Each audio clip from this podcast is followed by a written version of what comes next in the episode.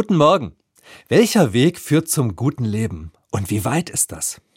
Da gibt es ja leider keine Schilder wie Bad Kreuznach 54 Kilometer, Neckargemünd 9 Kilometer, Maulbronn 3 Kilometer.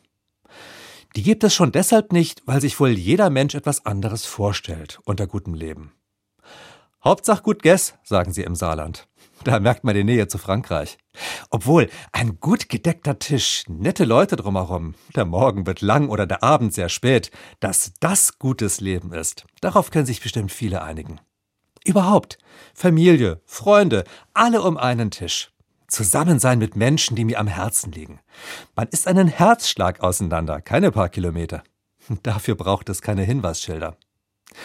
Bloß, wenn es so einfach wäre, warum ist es dann in Wirklichkeit oft so kompliziert? Warum ist der Weg oft so weit? Die Leute, die uns nicht liegen, die sind oft so weit entfernt, die gräben so tief. Ach, was sag ich? Manchmal ist auch der Weg zu den Freunden furchtbar weit. Und manchmal, da schafft man den Weg selbst in der eigenen Familie, im eigenen Haus nicht.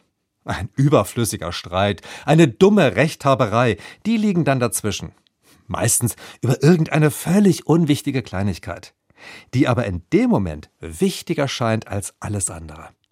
Wichtiger als die Liebe, als die Freundschaft, wichtiger als das jahrelange vertraute Zusammenleben. Da endet der Weg dann, wie ein richtiger Weg vor einem Abgrund, einem hohen Berg oder einem breiten Fluss. Dann stellt sich die Frage plötzlich doch wieder, wie geht's hier zum guten Leben? Wie weit ist das? Und wie überwinde ich die Hindernisse am besten? Mit den Ratgeberbüchern dazu kann man eine ganze Bibliothek vollstellen. Dabei sind die Ratgeber im Internet noch gar nicht mitgezählt. Da überlege ich mir, die meisten von uns haben doch irgendwann mal die zehn Gebote gelernt. Könnte es damit nicht gehen? Nicht töten, nicht stehlen, kein falsches Zeugnis ablegen, nicht haben wollen, was anderen gehört. Darauf könnten sich doch die meisten verständigen, oder nicht? Naja, sagt da jetzt vielleicht einer. Kommt wieder drauf an, was du unter gutem Leben verstehst. So mit Moral und Geboten kommst du doch nicht weit in dieser Welt. Erst kommt das Fressen, dann die Moral. Ohne Ellenbogen geht es einfach nicht. Dir wird im Leben nichts geschenkt, bestätigt eine andere.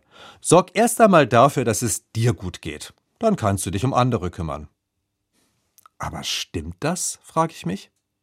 Ist das nicht der beste Weg dafür, sich nur um sich selbst zu kümmern? So nach dem Motto, wenn jeder an sich denkt, ist doch an alle gedacht. Ist das der Weg zum guten Leben? Die zehn Gebote in der Bibel sind als Regeln fürs Leben gemeint. Vielleicht denken Sie jetzt, ach, da kommt die Kirche wieder mit der Moral um die Ecke, die alte Spaßbremse, die Spielverderberin. Klar, ein Spiel soll Spaß machen. Und damit es allen Spaß machen kann, braucht es Spielregeln. Und die Spielregel in der Bibel, die hat übrigens nicht die Kirche erfunden. Die stehen in der jüdischen Bibel. Die hat die Kirche als Teil ihrer Bibel übernommen. Und die Juden, die feiern an diesem Wochenende ein fröhliches Fest. Simchat Torah, Freude an der Torah, Freude an Gottes Weisung mit all ihren Geboten und Geschichten.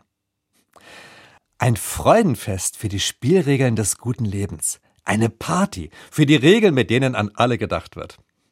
Erst dann ist es doch ein richtiges Fest, wenn alle mitfeiern können, wenn niemand traurig bleiben muss, wenn niemand Angst haben muss.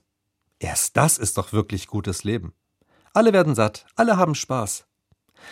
Vielleicht schaffen wir das nie so ganz, doch wir versuchen es immer wieder, gerade in den wirklich großen Festen, den Volksfesten, so wie dem Münchner Oktoberfest, das vor ein paar Tagen zu Ende gegangen ist.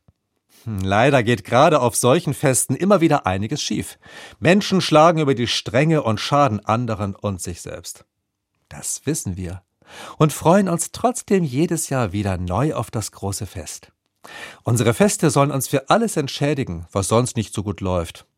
Das klappt natürlich nicht, aber wir versuchen es immer wieder. Und genau das ist der Punkt, wo wir Regeln brauchen, Gebote, Wegweiser. Das Fest ist erst ein richtiges Fest, wenn alle wirklich mitfeiern können. Wenn keine Angst und kein Kummer die Freude trübt. Das Spiel macht erst Spaß, wenn sich alle an die Regeln halten. Ich finde, das ist eine richtig gute Idee, ein eigenes Fest für die Regeln. Welcher Weg führt zum guten Leben? Ich glaube sicher, kein Weg, den ein Mensch nur für sich geht. Das gute Leben, das ist nichts nur für einen oder für wenige. Die Bibel erzählt immer wieder davon, wie Gott Menschen aus Angst und Leid befreit. So fängt schon das erste Gebot an. Ich bin dein Gott, der ich dich aus Ägypten befreit habe, aus der Sklaverei. Das ist der Weg. Das Fest ist erst ein Fest, wenn alle mitfeiern können, wenn keiner zurückbleibt. So wünsche ich Juden und Jüdinnen heute ein schönes Fest der Freude einer Torah und uns allen einen gesegneten Sonntag.